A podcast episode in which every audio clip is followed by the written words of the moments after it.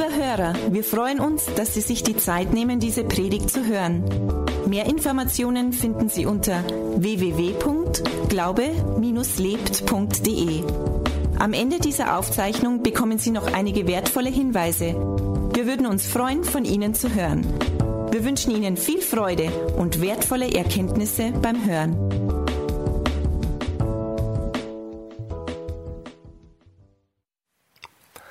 Lese aus der Schlachterübersetzung.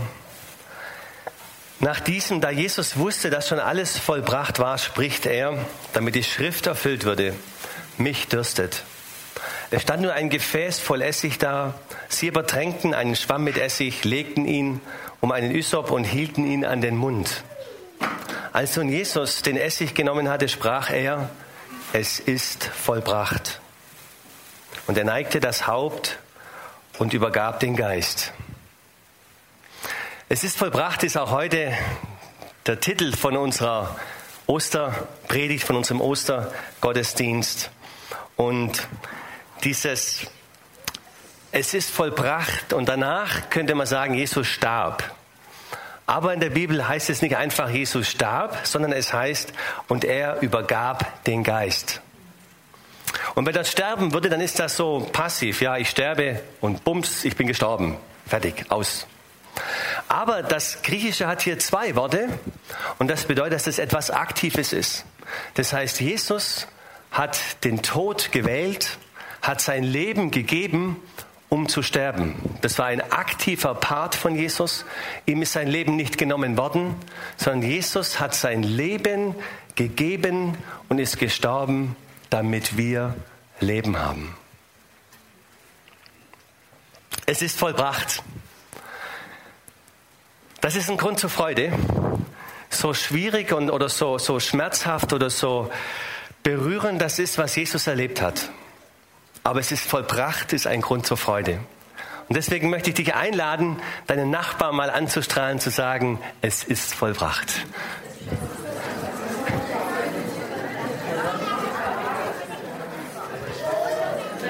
Und was ist vollbracht?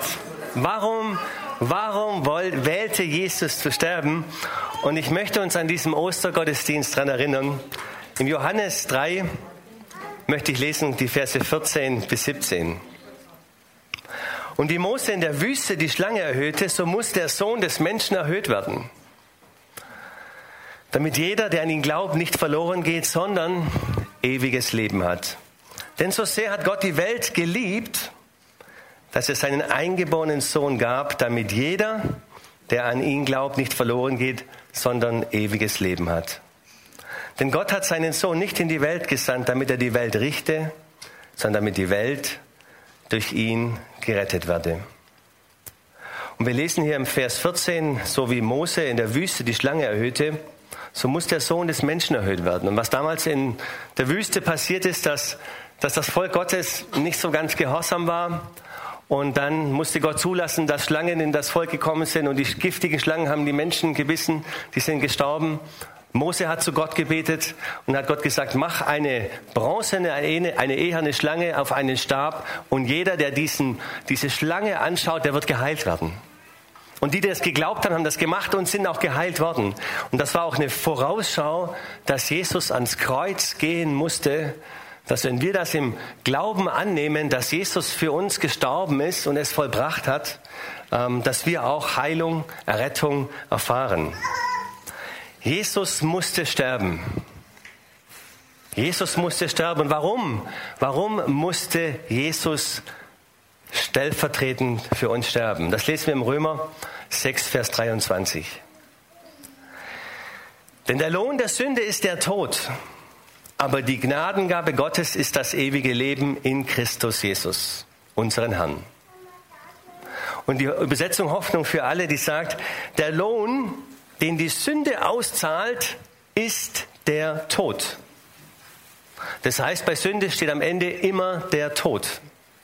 Gott aber schenkt uns in der Gemeinschaft mit Jesus Christus, unseres Herrn, ewiges Leben. Das heißt, dieses ewige Leben haben wir nur in der Gemeinschaft mit Jesus. Und die Sünde, weißt du, wie, wie das dir geht, wenn du Sünde hörst, das hört sich für mich mal so eklig an. Sünde. Da zieht sich so irgendwie so alles mit mir so, so ein bisschen, bisschen zusammen. Aber die Sünde steht in der Bibel und die Sünde ist ein Fachausdruck in der Bibel. Und das müssen wir uns anschauen, die Sünde in Fachausdruck. Und zwar meint die Sünde den Zustand des unvollkommenen Menschen getrennt von Gott getrennt von Gott. Wir kennen das, Mensch, jetzt hast du eine Sünde gemacht oder du bist versucht worden und Sünde heißt auch Zielverfehlung, du hast dich das so getroffen, wie das die Bibel sagt, wie das Gott gern hatte oder wie Jesus das sagt, ist alles, alles Sünde, aber im Grunde ist Sünde Trennung von Gott. Getrennt sein von Gott. Und ich musste bei der Vorbereitung an den Zoo denken. Wer geht gerne, gerne in den Zoo? Auch die Erwachsenen, also mir, meine Frau und ich, wir gehen auch gerne in den Zoo. Und was haben wir zwischen uns und den Tieren? Ein Zaun oder eine dicke Glasscheibe, wenn wir ins Aquarium gehen. Oder auch wenn es dann um die Löwen geht oder die, die Tiger, dann ist so meistens so noch ähm, so ein tiefer Graben dazwischen und, und das ist so zum, zum Schutz Gibt es denn Lieblingstiere, die ihr im Zoo ganz seht, von die Kinder? Ich weiß, die Jule zum Beispiel, die würde gerne mal gerne so eine Vogelspinne mal, mal auf der Hand haben. Die findet sie ganz kuschelig. Ich meine, für uns ist das für die Jule vielleicht ganz gut, dass da so, so eine Glasscheibe dazwischen ist. Ähm, für die Spinne vielleicht auch, das weiß ich nicht. Äh, könnte sein, dass da was dazwischen ist. Wer hat noch ein Lieblingstier? Leo. Was ist dein Lieblingstier im Zoo? Hm? Bitte? Ein Löwe, ein Löwe, ja. Ja, da haben wir auch schon gesehen, Löwen im Zoo. Und das ist auch gut, das, was dazwischen ist, zwischen uns und den Löwen. Das ist in dem Fall im Löwe, ist es besser für uns, dass da eine Trennung ist. Aber so eine Trennung im Zoo zwischen den Tieren und uns, das ist so ganz nice. Wir laufen weiter und das ist auch so, das passt so. Aber äh, die Trennung, wenn die Trennung zwischen uns und Gott ist, dann ist das richtig heftig oder richtig gravierend. Als ich so jung unterwegs war und an Gott so irgendwie geglaubt habe, ich wusste oder war der Meinung, so Gott ist irgendwie gut und es wird irgendwie alles gut werden, auch wenn ich sterbe, wird es irgendwie gut werden, aber so genau kannte ich Gott nicht und hatte auch keine Beziehung. Und ich weiß nicht, vielleicht ist, ist dir das auch gegangen so in deinem Leben, dass du eine Zeit gehabt hast, du hast Gott nicht gesehen, Gott nicht gehört, wusstest nicht, ob Gott, Gott überhaupt existiert und du denkst, naja, Gott hat sich mir vielleicht damals gar nicht gezeigt oder offenbart. Ja, genau, das hat er nicht gemacht. Und das ist nicht passiert. Warum? Weil wir getrennt waren von Gott. Und das ist das Problem. Wenn wir getrennt sind von Gott, dann hören wir nicht, dann sehen wir nicht, dann haben wir keine Gemeinschaft. Das heißt, das ist das Problem. Trennung von Gott. Und Sünde ist auch das Zeugs, was uns kaputt macht. Und das hat Jesus am Kreuz, danke Jesus, für uns am Kreuz auch gelöst. Und Sünde tötet auch unsere Beziehung auch zu Gott. Und Sünde tötet auch die Beziehungen auch untereinander zum Ehepartner, zu den Kindern, zu den Arbeitskollegen. Das heißt, wenn Sünde in unserem Leben ist, dann tötet das einfach Beziehungen. Die gute Nachricht ist, dass diese Trennung, die Trennung von Gott ist aufgehoben worden. Die Trennung von Gott ist aufgehoben worden. Und dazu lesen wir Matthäus 27, die Verse 50 und 51. Jesus aber schrie nochmals mit lauter Stimme und gab den Geist auf. Das ist die Parallelstelle zu der, die wir vorhin gelesen haben in Matthäus. Und siehe, der Vorhang im Tempel riss von oben bis unten entzwei. Und die Erde erbebte und die Felsen spalteten sich. In dem Moment, als Jesus gesagt hat, es ist vollbracht und sein Leben gegeben hat, sich entschieden hat, sein Leben zu geben, zu sterben, ist Folgendes passiert, dass der Vorhang im Tempel zerrissen ist. Und jetzt war das nicht irgendwie so ein Vorhang wie bei uns zu Hause. Wir machen mal so das Fenster, ziehen mal den Vorhang auf die Seite, endlich kommt die Sonne und wir können rausscheinen. Nein, dieser Vorhang dort im Tempel, der das Heilige, das Heilige vom Allerheiligsten getrennt. Und Historiker sagen, dass der König Herodes noch, noch was draufgesetzt hat, also noch höher gemacht hat. Und wenn man das umgerechnet, war dieser Vorhang 18 Meter hoch. 18 Meter. Vielleicht bist du schon mal vom 10 Meter Brett gesprungen im Schwimmbad. Von unten geht's noch halbwegs. Aber wenn du oben stehst, sind 10 Meter ganz schön hoch. Und dieser Vorhang war 18 Meter, also fast zwei 10 Meter Türme hoch war dieser Vorhang. Hoch 18 Meter, dieser Vorhang, der konnte nur durch Pferde bewegt werden. Also wenn er gezogen worden ist, dann mussten Pferde ran und den Vorhang ziehen. Der Vorhang war auch etwa 10 Zentimeter dick. Das war dieser Vorhang. Da durfte damals der hohe Priester einmal im Jahr rein, um für die, für die Sünde das Opfer zu bringen oder für die, für die Versöhnung zu kommen. Und dieser Vorhang ist zerrissen. Als Jesus sein Leben gegeben hat, ist dieser Vorhang zerrissen. Und nicht, auch nicht von unten nach oben, dass man sehr, man nimmt den Vorhang und fängt mal unten an, so wie so ein Telefonbuch. Ja, so ein Telefonbuch von unten reißen, sondern nein, der ist von oben nach unten zerrissen. Und da steht stellvertretend ganz klar für uns, dass die Trennung zwischen Gott und uns aufgehoben worden ist. Es ist vollbracht. Das ist Grund zur Freude. Die Trennung zwischen Gott und uns gibt es nicht mehr durch Jesus Christus. Halleluja. Halleluja. Das ist wirklich, wirklich, wirklich Grund zur Freude. Und dadurch, dass die Trennung aufgehoben ist, deswegen hat Jesus sein Leben gegeben, stehen alle Verheißungen, alles, was Jesus für uns erkauft hat, steht uns jetzt zu. Wir können zum Thron der Gnade kommen. Wir können zum Vater kommen. Wir können in Beziehung zu Jesus, in Beziehung durch Jesus mit dem Vater leben. Und das hat Jesus für uns vollbracht. Er hat sein Blut für uns vergossen und er hat alle Verheißungen für uns erkauft. Jetzt haben die Kinder was, unsere Königskinder, etwas vorbereitet. Und zwar, da bist du, das vorkommt. Da bist du. Und da kommt irgendwann im Leben die Sehnsucht oder der Wunsch, dass du Gott kennenlernen möchtest. Dass du vielleicht mehr von Gott, egal wie jung, wie alt du bist, dass du Gott kennenlernen möchtest. Und jetzt gibt es ja Gott. Jetzt darfst du kommen. Gott. Und jetzt versuchst du Gott kennenzulernen. Und jetzt geht das aber irgendwie nicht so einfach, weil ja die Sünde da im Leben ist, sofern wir Jesus noch nicht kennen. Und wie kann hier die Lösung aussehen?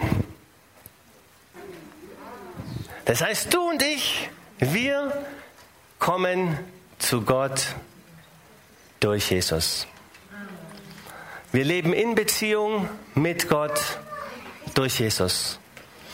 Und wir müssen dieses Werk, was Jesus am Kreuz getan hat, was er vollbracht hat, dass er die Sünde für uns getragen hat, dass er ja die Sünde, auch die, den, die Wurzel der Sünde getragen hat, gestorben hat, den, den Sold der Sünde, den Tod getragen hat, auf sich genommen hat und auferstanden ist. Das ist der Grund, warum wir Jesus brauchen, um zu Gott zu kommen. Das haben die Königskinder in geheimer Mission letzten Samstag mit Karl-Heinz im Kindergottesdienst vorbereitet. Gebt mal einen großen Applaus. Dankeschön.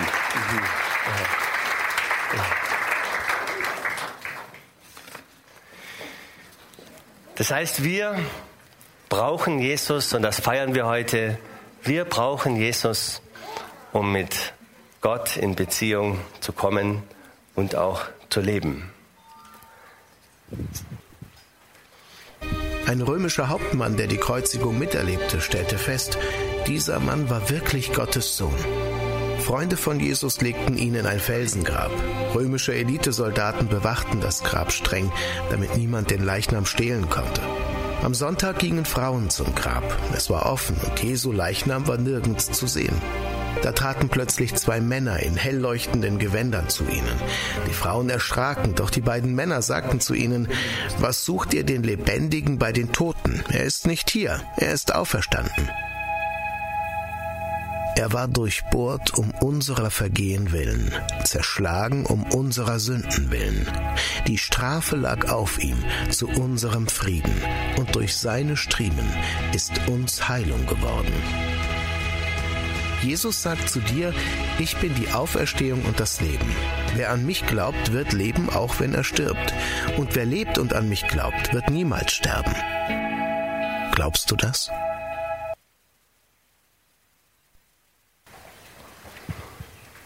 Glaubst du das mit Jesus? Glaubst du an Jesus? Ja. Wenn du heute da bist und vielleicht so Fragen in deinem Herzen hast zu Jesus, vielleicht auch ein bisschen Zweifel im Herzen sind, dann möchten, möchte ich dir heute die Gelegenheit geben, diese Zweifel zu beseitigen und Jesus in dein Leben einzuladen. Ja sagen zu Jesus. Und ich möchte uns alle einladen, an diesem Ostergottesdienst, wo wir Jesus feiern, die Augen zu schließen und nochmal Zeit mit Jesus, mit Gott zu verbringen. Dankbar zu sein. Du kannst das auch mit deinen eigenen Worten auch sagen, wie dankbar du bist, für was du dankbar bist, Jesus.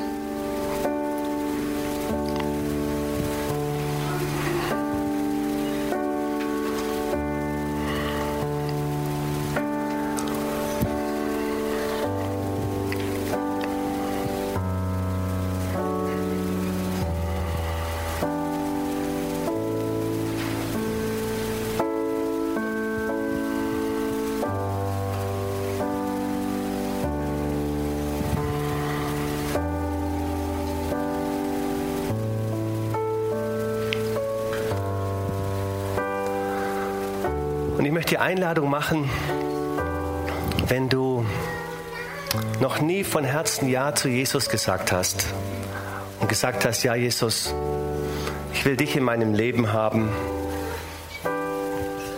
ich will mit dir leben, ich will Gott persönlich kennenlernen durch dich, Jesus, dann möchte ich dir jetzt Gelegenheit geben, diesen Schritt zu tun und Gott durch Jesus kennenzulernen. Und wie, wie lernt man Gott kennen durch Jesus? Und das sagt uns auch die Bibel, dass wir im Herzen glauben, dass was Jesus für uns getan hat, dass er für deine und meine Sünden gestorben ist und dass er am dritten Tage auferstanden ist, dass wir im Herzen dazu Ja sagen und das auch mit unserem Mund auch aussprechen. Und die Bibel sagt auch, dass wenn wir Jesus als Herrn anrufen, dass wir errettet werden. Und das möchte ich dir heute anbieten, dass wir zusammen beten. Ich bete vor und du betest nach von Herzen. Du kannst das auch als Bestätigung auch mitbeten. Oder wenn du auch in deinem Herzen spürst, ja, ich habe einen Teil meines Lebens ohne Jesus gelebt. Ich habe einen Teil meines Lebens getrennt von Gott gelebt. So ist heute die beste Gelegenheit zu sagen, ja, Jesus, hier bin ich zu 100 Prozent. Hier bin ich wieder ganz neu, Jesus, und der Vater im Himmel freut sich. Und Jesus freut sich, wenn wir von ganzem Herzen zu ihm kommen. Er ist der liebende Vater mit den offenen Armen und wir dürfen zu ihm kommen, so wie wir sind. wenn du das machen möchtest, dann bete ich vor und du darfst nachbeten. Vater, ich danke dir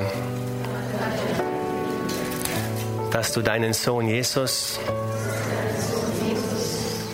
in die Welt gesandt hast.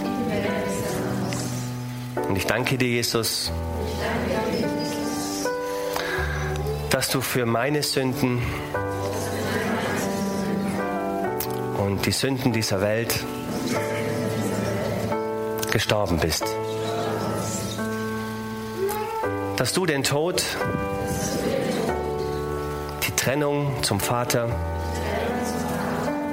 auf dich genommen hast,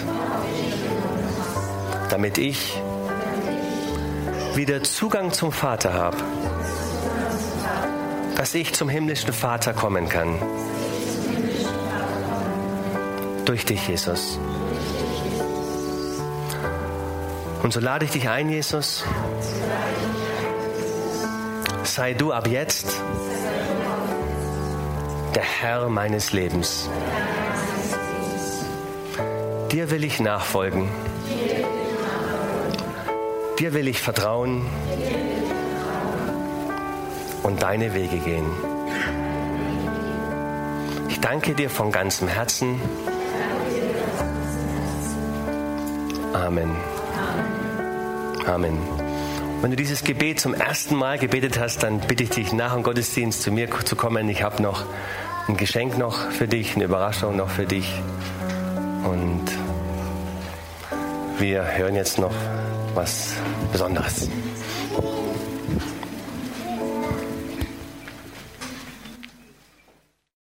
Lieber Hörer, wenn Sie dieses Gebet von ganzem Herzen mitgebetet haben, beginnt für Sie ein neues Leben.